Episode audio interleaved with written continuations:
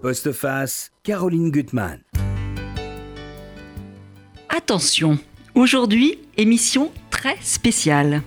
Je vous emmène dans un monde étrange et fascinant, un monde caché, fait de tunnels, de souterrains et de portes blindées qui mènent au cerveau d'un des hommes les plus puissants du monde, Joseph ou Koba, appelez-le comme vous voulez. Robert Littel, je suis très très heureuse et, très intimidée, je dois dire, de vous recevoir pour ce livre que j'ai vraiment beaucoup aimé, Koba, publié chez Baker Street. Alors, nos éditeurs vous connaissent, hein, vous êtes le grand homme des, grands romans d'espionnage et d'autres, hein, j'en cite quelques-uns, euh, la, compagnie, le grand roman de la CIA, Philby, Portrait de l'espion en jeune homme, euh, vous avez également euh, publié des entretiens avec Shimon Peres, vous avez aussi introduit dans, vos livres euh, des poètes comme aussi Mandelstam qui ont lutté contre la tyrannie. Euh, et ce livre, Koba, c'est pour moi un, livre fascinant et qui est totalement hors norme. Euh, hors norme parce que il est drôle, inventif. À chaque page, je trouve qu'il y a des trouvailles. Alors, je vais le résumer en quelques mots. On est en 53 février, Union soviétique, et vous avez imaginé la confrontation entre un vieil homme, on ne dira pas tout de suite son identité, à la laine fétide, qui boit du lait, mais qui vit reclus, protégé par une armée de gardes, et qui se dit le bras droit de Staline. Et un jeune garçon, Léon Rosenthal, qui a 10 ans et demi, qui est totalement surdoué, effronté, euh, et qui va sonder le cœur et l'esprit de ce vieil homme qui est peut-être un monstre, certainement un monstre tyrannique, mais un monstre qui a peut-être du cœur ou pas, on le saura. Oui. en tout cas, un drôle de personnage. Et grâce à ce livre, c'est vraiment un roman d'initiation, parce que ce, jeune Léon, il va tout apprendre de la vie grâce à, Koba. Il va apprendre euh, ce qu'est le pouvoir, ce qu'est l'amour, ce qu'est la sexualité, puisqu'il est en pleine éruption. Euh, Mais il commence tellement innocent que. Ouais, et l'innocence. Qu'est-ce que c'est que l'innocence? Alors, je voudrais d'abord que vous nous parliez du lieu, du point de départ où vous avez situé ce roman. Euh, la maison du quai, qu'est-ce que c'est, cette maison du quai? Euh, La maison du quai existe, elle existe toujours. C'est un vaste bâtiment sur l'autre côté de la rivière, en face de le Kremlin. Et il s'était construit dans les années 30 pour l'apparatchik, pour, mhm. euh, pour des gens très importants, euh, même la famille de, de euh, Koba habitait là, la fille de mhm. Koba habitait là, mhm. avec son mari, les nephews, les cousins, et les gens très très importants. Et tout le politburo, quoi, qui était là. Oui, et dans mon, mon imagination, le fils, euh, le narrateur de ce livre, qui s'appelle Léon, Qui, a, qui, a, 10 ans et demi et deux jours. Oui, très important. tous les détails sont importants. Euh, euh, son père a été un physicien, très important, parce que c'est lui qui a, qui a apporté le bombe atomique à l'Union soviétique. Ils ont explosé pour la première fois en 1949. Mhm. Et le père est mort dans un accident de travail, radiation.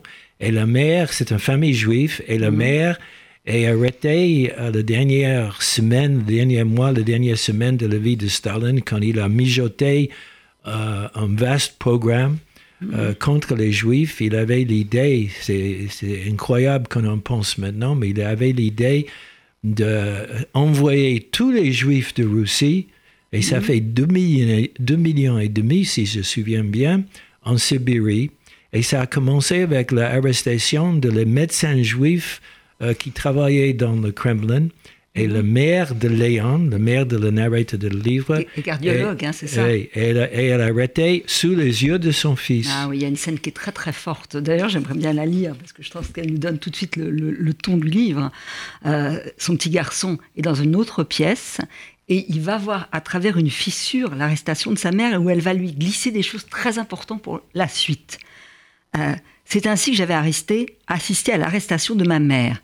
Elle était assise dans le canapé au coussin râpé et lisait un livre très tranquillement. Je savais qu'elle faisait semblant parce qu'elle n'avait pas ses lunettes. Pendant que les cinq agents, tous revêtus d'un imperméable qui leur arrivait à la cheville alors qu'il ne pleuvait pas, fouillaient l'appartement. Ils n'avaient même pas retiré leur chapeau, ce pourquoi je m'étais dit qu'ils n'étaient pas spécialement bien élevés.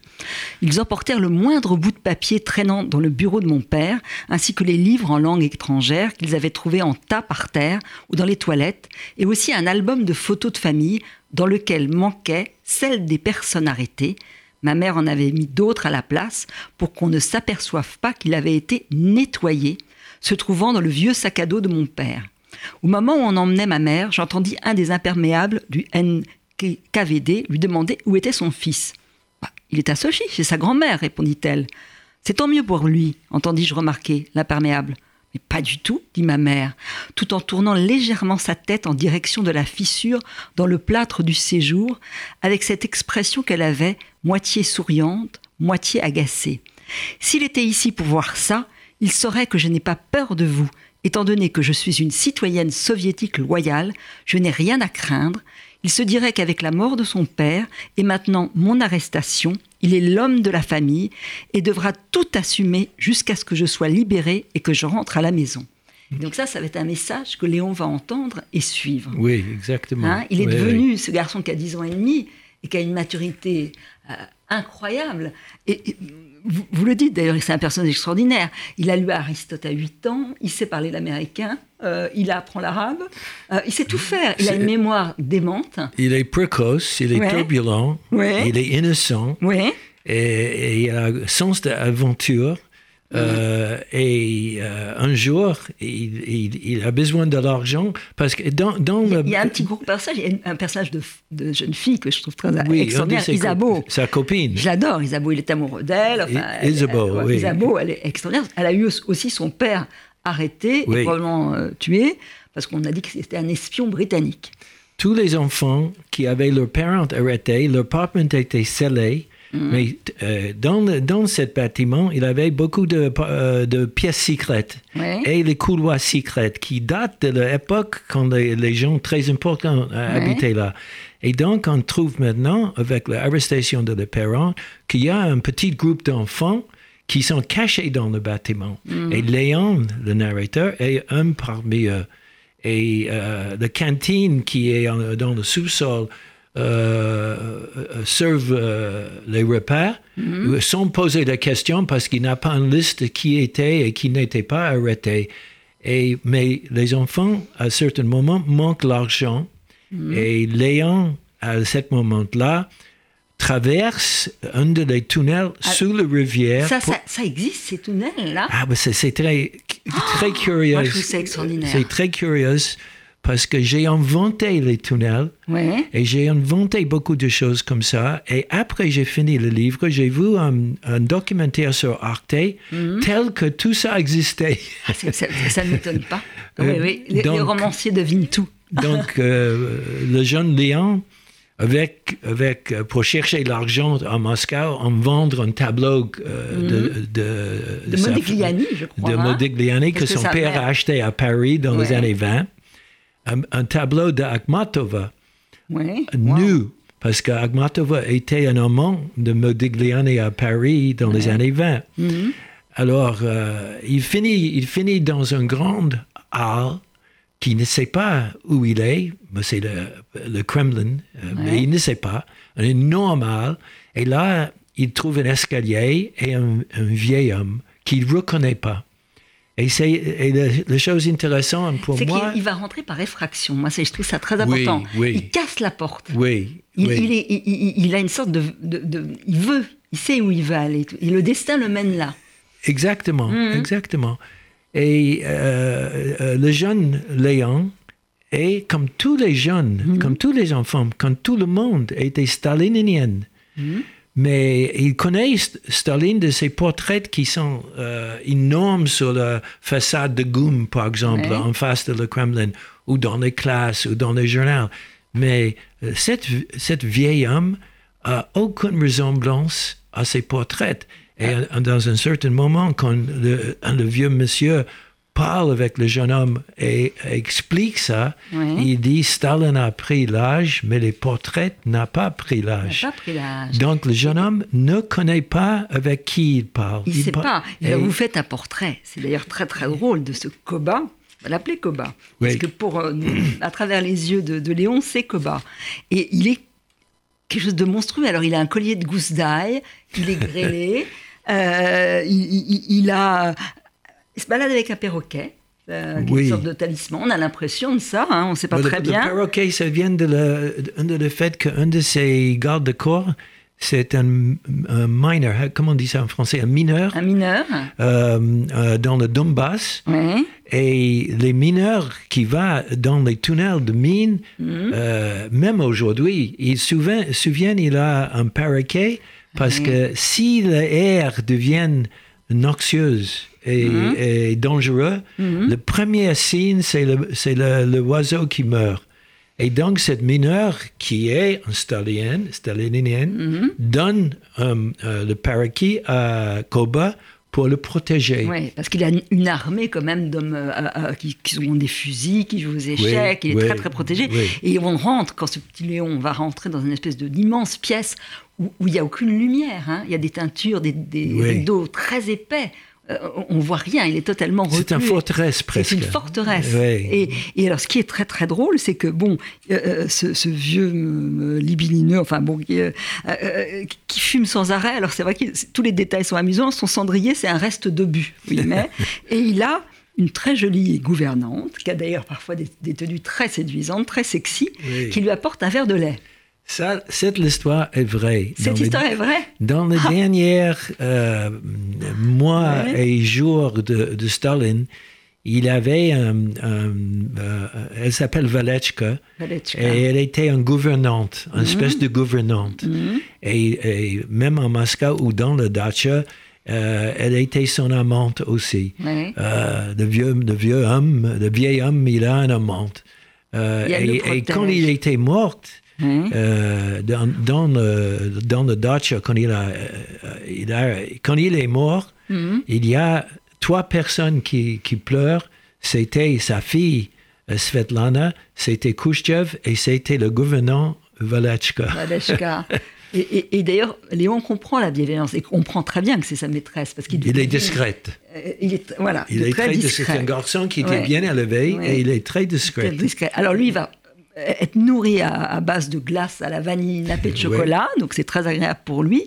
Euh, il- il- un petit détail qui est important, il vient toujours avec des pulls à l'envers, comme son père.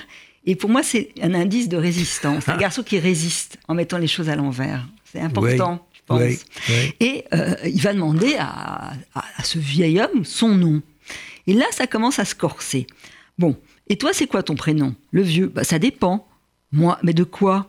Bah, Ça dépend de la personne qui me parle et de l'ancienneté de nos relations. Ma sainte mère m'appelait son petit Soso. Pour les ouvriers de l'usine Poutilov de Petrograd, j'étais le camarade Ivanovitch et j'étais Chichikov dans une banlieue embourgeoisée de la ville.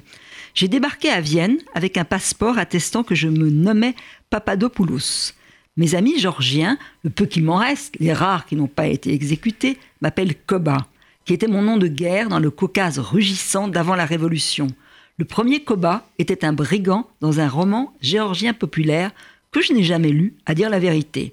J'étais trop occupé à faire l'histoire pour lire de l'histoire, mais tu peux m'appeler Koba. Koba, qui- c'était le vrai prénom, un des, un des prénoms de Staline? Euh, oui, absolument. C'était Mhm. le premier nom de guerre de Staline. Mais ce qui est un détail euh, qui n'est pas dans le livre est très intéressant. Quand Koba était envoyé à, à Vienne, Mhm. et il a passé un moment à Vienne euh, pour euh, euh, écrire un, une œuvre pour un autre bolchevique qui était en exil, qui, qui avait le nom de guerre de Lénine. Il était dans le même quartier à Vienne et promené dans le même parc qu'un monsieur qui s'appelle Adolf Hitler.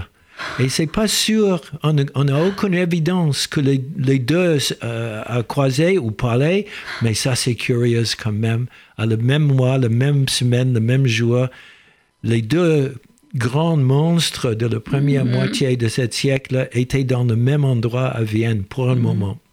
Ah, Ce que je trouve formidable dans le livre, c'est comme ça, cette multiplication d'identités. Alors, est-ce que finalement les tyrans, pour se mettre à distance, ils ont besoin de s'inventer des identités? Euh, le nom de guerre, tout le monde a appris Mhm. le nom de guerre. Euh, euh, Kamenev n'était pas le vrai nom de Kamenev. Euh, Zinoviev n'était pas le vrai nom de Zinoviev. Ouais. Trotsky a pris le nom de guerre euh, d'un de ses gardiens de prison. Et son Mhm. nom était Bronstein. Et c'était pas Trotsky. Euh, Mais pour Koba, le fait de, de s'inventer une autre identité en disant qu'il est le, le- le bras droit de, de- de Staline, c'est une façon, au fond, peut-être de, de rec- recomposer sa vie, de la retracer pour ce petit garçon. C'était, c'était très révélateur que, Ouais. que Koba a pris le nom Koba parce que, comme, euh, comme vous avez lu de- le Mhm. passage que vous avez lu, le vrai Koba était une espèce de Robin de Bois à Georgie. Euh, Koba est né à Gori, en Georgie. Mhm. Et, et il braquait les banques, il, il était euh, voyou, il, il couchait avec toutes les femmes, euh, il tuait ses ennemis. Mais en même temps, comme nom de guerre, il a pris Koba, qui indique qu'il avait une ambition d'être plus qu'un un, un simple brigand. Et en fait, il, a, il est devenu un bolchevique, il est devenu le chef de le, de le, euh, cercle local de le bolchevique de- euh, euh, en Georgie. Et après ça, cette brigande qui était un vrai paysan, qui était euh, le seul euh, dans l'entourage de Lénine qui n'était pas intellectuel, est devenu très important après la révolution avec, avec Lénine. Ah ben, c'est formidable parce que dans votre livre, on apprend énormément de choses. Alors, ce petit garçon, il, il sent l'intelligence de ce, de ce Léon et il lui dit qu'il va devenir un, certainement un jour journaliste ou peut-être romancier. En tout cas, il voudrait qu'il fasse sa biographie, une Oui, biographie oui. autorisée. Oui. Et donc, il va lui dire beaucoup de choses sur lui, d'une façon euh, qui est très amusante, mais aussi bien sur son enfance. À vous parler d'une enfance, finalement, il, il dit qu'il a une enfance tellement malheureuse que ça permet d'ailleurs d'affronter la, la suite. Son père qui était un ivrogne, euh, euh, sa mère qu'il a beaucoup aimée. Oui, oui. Euh, C'est, c'est qui était le metteur en scène français qui a fait euh, euh, un film? Et le thème de le film c'était que l'enfant qui a l'enfance le plus dur est plus prête euh, pour le reste Ouais. de la vie. Ça te Ouais. prépare pour le reste de la vie. Ouais. Et Koba, quand il raconte à, la- à- à Léon son enfance, il raconte que son père était Mhm. Et son père a battu, et ça a battu sa mère et tout ça. Et euh, parmi, euh, c'est très intéressant de, se- de- quand on, est- on est dans un livre comme ça, on essaie de pas être jugemental. On essaie de comprendre d'où viennent euh, Mhm, Koba Bien sûr. euh, et, et- et pourquoi il était devenu ce qu'il est devenu. Et je crois, pour moi, il avait deux Koba. Euh, le Koba qui était avant 1932 et après 1932. Et Oui. ce qui s'est passé en 1932, c'est le euh, Koba, après la Révolution, est devenu très important. Il dirigeait le pays. Mhm. Euh, on peut dire sur quel deuxième nom de guerre, Oui, non? Oui. Il a adapté un nouveau nom de guerre après qui s'appelle Staline, Mhm. qui ça veut dire acier en russe. Et, euh, mais il avait un, un- un côté euh, humain. Il était dans une société humaine grâce à sa femme. Il mariait avec une femme qui s'appelle Nadiejda, qui avait 23 ans moins que lui Oui. mais qui apportait vie Mhm. euh, dans les week-ends, euh, les fêtes euh, avec toutes les familles, tout le monde à table. Et, et- et c'était très important d'avoir Mhm. une vie sociale. Oui. Et euh, Koba, Staline, touchait euh, la réalité de la vie euh, euh, comme Avec ça. cette, avec cette femme. D'ailleurs, il La femme a très, porté très bien ça. des femmes, Oui. je trouve. Mais en Euh, 1932, elle se suicidait Ouais. parce Avec, que... avec le revolver qu'a Le- apporté. oui, son- exactement, exactement. Et, et après ça, euh, Koba Mhm. était très isolé. Il était dans un appartement ici ou là ou dans le dacha, il n'avait pas la société euh, avant qu'il avait avant. Il était tellement euh, il était amoureux de cette femme et je crois à tel point que quand elle était enterrée, il a refusé d'assister à l'enterrement de Nadejda. Euh, et, et, sa vie après ça était très isolée. Et c'est pas un accident que, que Kirov a été euh, assassiné en 1934. C'est deux ans après le, suicide de sa femme que les, les grands procès de 36, 37 et 38 où Bukharin et Kamenev et Radek et Zinoviev et une liste longue, euh, plus longue que nos bras, été condamnés et exécutés. Et bien sûr, euh, l'héritier principal, tout le monde, euh, quand, moi, quand Lenin était mort en 24, tout le monde pensait que l'héritier normal est Trotsky, Léon mm Bronstein. Mhm. Mais euh, Staline a organisé d'écarter Trotsky de le parti et après ça de le pays. Et en 1939, il était assassiné en Mexique. Et voilà, on a deux Stalines différents. On a deux Stalines différents. Alors, on y reviendra. Son antisémitisme est quand même terrible, mais Pasternak, je trouve que c'est un cas très intéressant parce ah que Pasternak, il le déteste, c'est pour lui le youpin, hein. il il le hait, le salopard, tout ce qu'on veut. Et en même temps, euh, euh, vous racontez que euh, Pasternak lui a écrit une lettre, vraie, la seule lettre qu'il ait touchée à la mort de cette femme qu'il a tant aimée, et il a une relation totalement ambivalente vis-à-vis déjà de la poésie, parce que je pense qu'il dit que quand il était jeune, il écrivait des poèmes. C'est très euh, important cet état que vous, vous dites ça. Staline, euh, Koba, mhm. brigand dans euh, mhm. Georgie, a écrit et publié sous un pseudonyme mhm. euh, les poésies. On ne peut pas dire que les poésies étaient extraordinaires, mais c'est quand même, il avait un respect pour les poètes. Mhm. Et c'est pas seulement Pasternak, mais c'est Mendelstam aussi, parce que mhm. Mendelstam, quand il a écrit son, son euh, petit euh, poème insultant de, où il appelait Stalin le Kremlin Mountaineer, le, le tueur de paysans, et surtout, il appelait Stalin Ossète, parce que mhm. par sa mère, Stalin était, il avait le sang ossétien, euh, qui est très insultant pour lui. Mais Mendelstam n'était pas tué tout de suite. Il était euh, écarté, il était euh, envoyé en, mm. euh, à Voronezh pour trois ans. Mm. Et l'histoire de Pasternak aussi, il n'a jamais tué Pasternak. D'ailleurs, il a mm-hmm. fait arrêter la maîtresse de Pasternak et la fille de la maîtresse de Pasternak. Qui était la femme de, la maîtresse de Pasternak, c'est l'héroïne de le grand roman de Pasternak.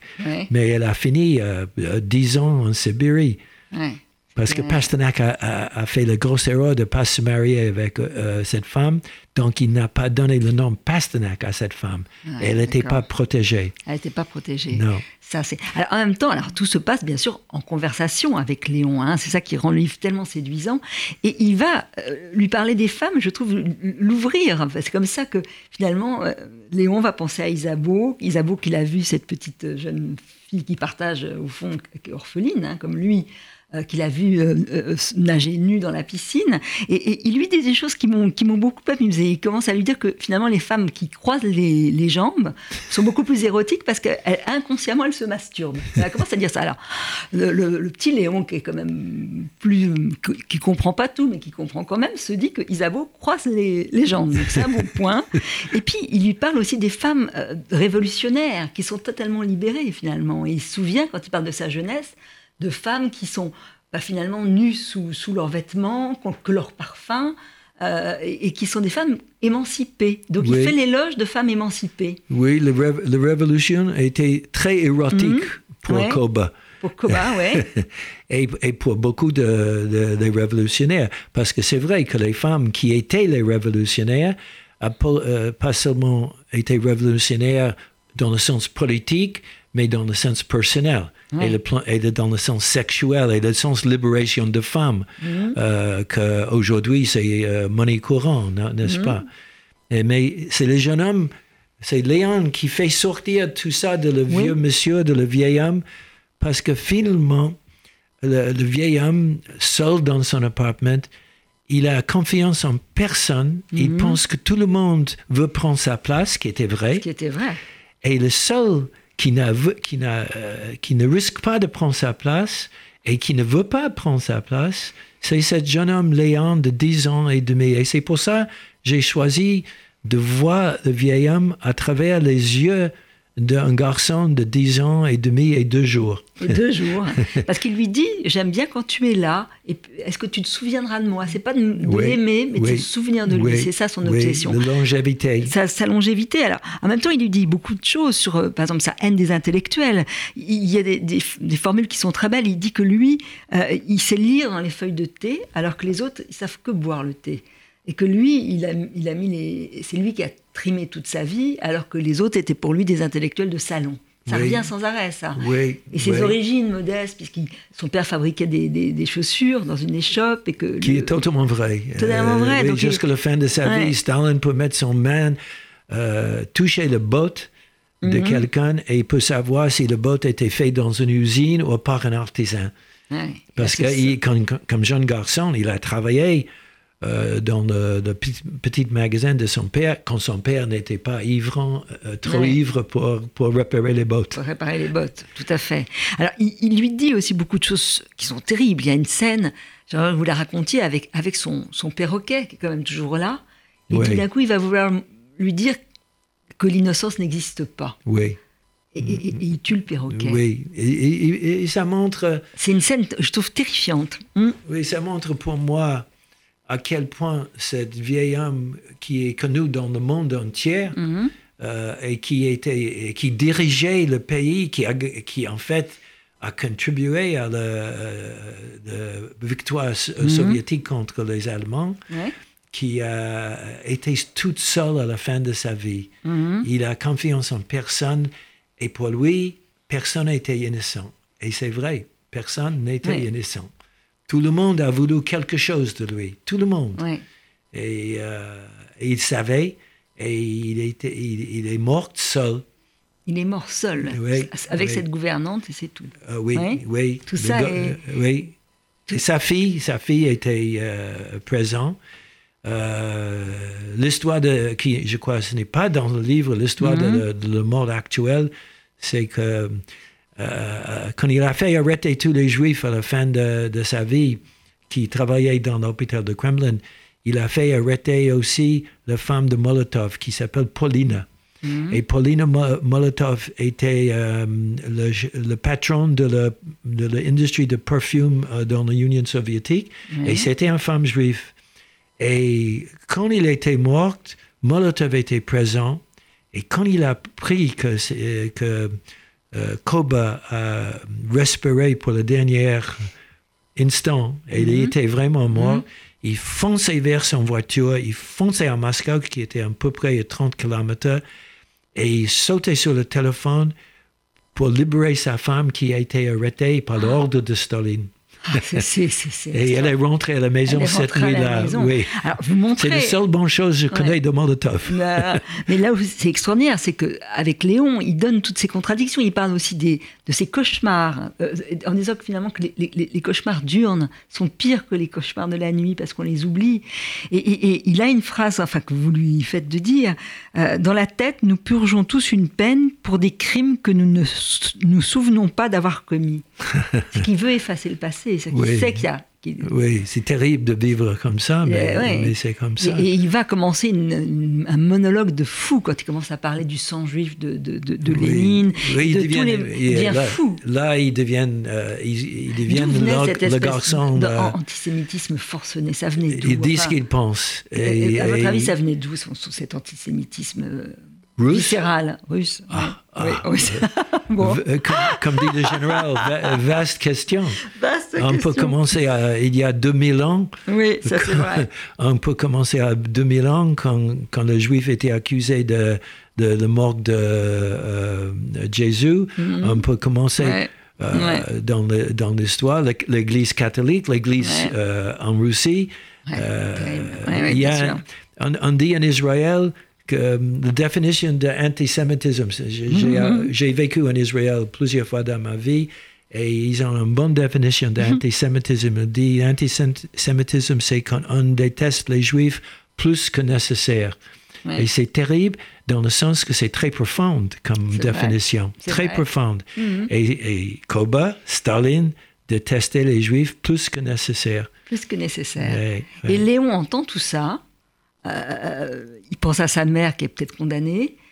Et malgré tout, malgré toute l'horreur que lui inspire cet homme, il a quand même une petite affection pour lui. C'est ça que vous montrez sans arrêt. pour, parce pour que- le garçon. Euh, oui, et, et Léon a quand même une petite affection Oui, pour Astaline, oui, oui, pour Koba. tout à fait, Hein tout à Euh, fait. parce qu'il sent qu'il est, qu'il est pris dans, dans des mensonges, dans sa folie, d'une certaine façon. Tout et à dans sa solitude. Il est très pris par le, par le, le vieux monsieur. Ouais. Ils reviennent, Ouais. ils reviennent souvent par le tunnel de parler avec lui la nuit. Il y a aussi le fait que le vieux homme, il donne un, un bol de glace venu Ouais. avec le sauce chocolat. Il y a ça. ça, c'est pas mal aussi, Euh, ça, c'est sûr, Le hein. mot et- c'était pas évident en et- Union soviétique.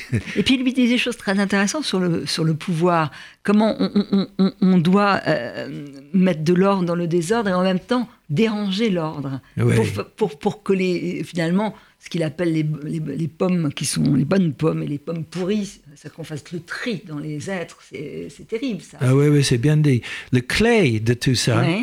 c'est au début de, le- de la première conversation euh, entre euh, Léon à 10 ans et demi et, Et le, et vieil homme qu'il ne reconnaît pas. Le, le- le clé, c'est que le vieux, le vieux monsieur demande à le jeune garçon pourquoi je dois parler avec vous. Et le garçon Mhm. répond, il donne deux raisons. Il dit première chose, je ne sais pas qui vous êtes. Et la deuxième chose, c'est parce que je ne sais pas qui vous êtes, j'ai pas peur de vous, de toi. Il tutoyait, Ouais. euh, de toi. Et le vieux, le vieux homme dit, ah, j'ai pas beau- beaucoup d'expérience de parler avec les gens qui n'ont pas peur de moi. Et pour moi, c'est la clé de tout le livre, parce que le lecteur, à ce moment-là, doit soupçonner Mhm. que le vieil homme est très important. Ouais, on le de- euh, voilà. Mais ce qui est formidable, c'est que jusqu'au bout, même si on sait que Koba est Staline, on est avec le regard de, de Léon. Moi, jusqu'au bout, j'ai gardé le regard de Léon. Et, en me disant que justement ce dédoublement de, de Staline, en voulant être quelqu'un d'autre, Koba, euh, c'est- c'est à mon avis des hommes tyranniques. C'est une façon de, de s'éloigner de- d'eux-mêmes, peut-être, ou alors d'analyser ce qu'ils sont. Ben, Parce que sinon, ils n'arrivent pas. C'est bien dit. Euh, personne n'est né brute. Personne n'est né monstre. Ouais. On devient. Ouais. Et, et, et, et toute mon aventure d'écrire un livre comme ça et de voir le vieil homme à travers les yeux de cet garçon innocent, c'est d'essayer de comprendre comment il est devenu un monstre. Un monstre. Comment Parce qu'il n'est pas né comme ça. Il est pas négo- Alors, il y a un moment où vous faites une, ré- une, euh, une référence, à- et j'aimerais que vous nous expliquiez pourquoi à Salinger et à Holden Caulfield, vous savez, dans la trappe-cœur. Oui, oui. Alors, pourquoi? Ah, C'est- parce, que, parce, que, parce que, comme, comme moi, comme américaine, Ouais. tous les Américains adorent Holden Caulfield Ouais. et Salinger. Et j'ai pas résisté euh, euh, d'ajouter ça dans le texte. Et, et aussi pour moi, le garçon, adorent, hein. le garçon est un peu Holden Caulfield. Et comme il a lu, Dans le côté irré- irrévérencieux, dans le côté... il est Holden Caulfield dans un certain sens. Son, son innocence euh, euh, joue dessous, son arrogance joue dessous. Euh, chutzpah, il a le chutzpah. Chutzpah. Est-ce que vous connaissez la définition de chutzpah c'est le- en, Israël? Le culot, mais vous allez m'expliquer autrement. Euh, ah oui, je- parce que moi j'apporte de mes amis en Israël la définition classique de chutzpah que j'adore. Chutzpah, c'est quand un garçon tue sa mère et son père et il demande à le juge le clémence euh, d'être gracié parce qu'il est orphelin. C'est génial. Ah, Alors, je, je me Léon- permettrai de la ressortir, celle-là, elle est formidable. Euh, oui, oui, ben, Léon, dans mon livre, a chutzpah. Ah, Alors, j'aimerais que vous nous disiez le jeu qu'il a inventé parce qu'il a fait un, Monopoly, vous dites plus communistique. Moi, je trouve ça génial. Ah, c'est parce qu'il est, il est stalinien dans l'âme. Il faut quand même se dire que malgré tout, il est, C'est- stalinien. C'est remarquable que vous avez noté ça. Ah, moi, j'ai adoré ça. Ce, ce- ce jeu. Euh, une fois, quand j'ai un journaliste à New York, j'ai inventé de faire ce jeu. J'ai pris le jeu de Monopoly et j'ai renversé toutes les choses. Et, et un ami a fait un board pour moi avec tous les noms de Moscou et Lubyanka Prison et tout ça. Et mon idée, c'est on commence avec, euh, et voilà, c'est dans le livre comme ça, on commence avec tous les hôtels et tout l'argent. Et l'objet, c'est de perdre tout. Et le premiers qui perdent tout deviennent le prolétariat parfait. C'est génial. Alors, je- vais vous Et vous dire. avez vraiment joué à ça? Non, non, euh, oui, dans ma famille. Mais j'ai inventé le jeu il y a longtemps. Et, j'ai, apporté le jeu à la, compagnie qui fabrique euh, Monopoly. Oui. Et ils ont regardé et il m'a dit, euh, c'est pas seulement qu'on n'accepte pas d'acheter ça, mais si jamais vous faites ça, on va faire un procès, on va coller un procès qui va ruiner, vous ruiner. Mais ils sont stupides. Euh, Ça, c'est dans les années euh, 60. Vous devriez réessayer aujourd'hui. C'est, euh, il- Ouais. il y a- Mais j'ai fait autre chose maintenant, j'écris le livre. Ouais. Et vous avez joué au Mikado comme Staline? Ah, ah, cadeaux, je Moi, joue j'aimais avec, bien le mes, Mikado. avec mes pas très petits bon. enfants tout ah le ouais, temps. ça c'est amusant le Mikado. Ça Ah, reste des jeux Le- extraordinaires. Le, le grand, le grand jeu de Mikado, c'est de savoir où on peut tricher. Oui, oui, oui, il faut savoir un peu tricher. Et ce que j'ai aussi beaucoup aimé euh, dans votre livre, c'est que bien sûr, Léon, il va, euh, c'est un génie, donc il sera génie jusqu'au bout. Il est très lucide et il a un regard quand même tempéré sur Staline. C'est-à-dire que pour lui, c'est quand même, il y a une- sans faire du tout un bilan hein, de, de Staline, il a quand même industrialisé, alors d'une façon effroyable, euh, la Russie. Il en a fait quand même un pays. euh, et puis, il a, il a gagné contre Hitler. C'est ça qu'il va ga- garder dans sa Mais tête. c'est ça le problème aujourd'hui. C'est un Hein? grand problème aujourd'hui Mhm. parce que j'ai un grand ami euh, euh, qui était un ancien diplomate qui m'a demandé qui est l'homme le plus po- populaire en Russie et j'ai répondu Poutine. Et il a dit pas du tout. L'homme le plus populaire aujourd'hui c'est Staline. Et c'est parce qu'il y a toute une génération qui connaît pas la collectivisation de 29, qui connaît pas euh, les milliers et les milliers de paysans qui étaient exécutés ou envoyés en Sibérie parce qu'ils résistaient. Il connaît pas la famine qui été créée par Staline en Ukraine. Il connaît que, que, que Staline comme celui qui a gagné la guerre. Il connaît pas l'histoire de le, de le pogrom de juifs qui, est, qui heureusement, il a été mort avant Hein? qu'il euh, euh, euh, qu'il peut le faire. Ouais. Mais quand même, il avait le plan. Le et plan, tout ça, c'est pas publié, c'est Ouais. pas connu. Et Poutine joue sur cette note aujourd'hui euh, pour make Russia great again. Ah ouais. Mais C'est formidable avec ce roman. Alors, je, je montre la couverture à, à nos, à nos auditeurs, c'est ceux qui regardent. Euh, C'est votre fils qui a dessiné euh, le portrait de Oui, Staline, oui. qui, est très très beau. Et c'est vrai que ce livre, il est, il est jubilatoire pour moi parce que vous vous dites tellement de choses par le biais du roman. Finalement, on comprend tellement de choses plus que par tous les essais. hein. C'est c'est ça la vous, force d'un. vous êtes trop généreux. Non, pas du tout. Et alors, redire aussi que vous êtes américain-français maintenant, puisque vous vivez une bonne partie de. Ah, depuis longtemps. Ah, Euh, oui, mais eh vous, ben, ça, je trouve ça vous dites bien. ça parce que je parle français avec un parlez accent légèrement normand. Normand, ah oui, oui, il y a une sens, on sent le, les vaches et le lait derrière vous, et votre accent. En tout cas, Robert Little, c'est mm, un bonheur et une fierté de vous avoir reçu pour ce livre en plus qui est formidable, Koba, chez Baker Street. Il faut vraiment aller l'acheter tout de suite parce que vous allez avoir beaucoup de plaisir à le lire. Merci. Merci beaucoup à vous.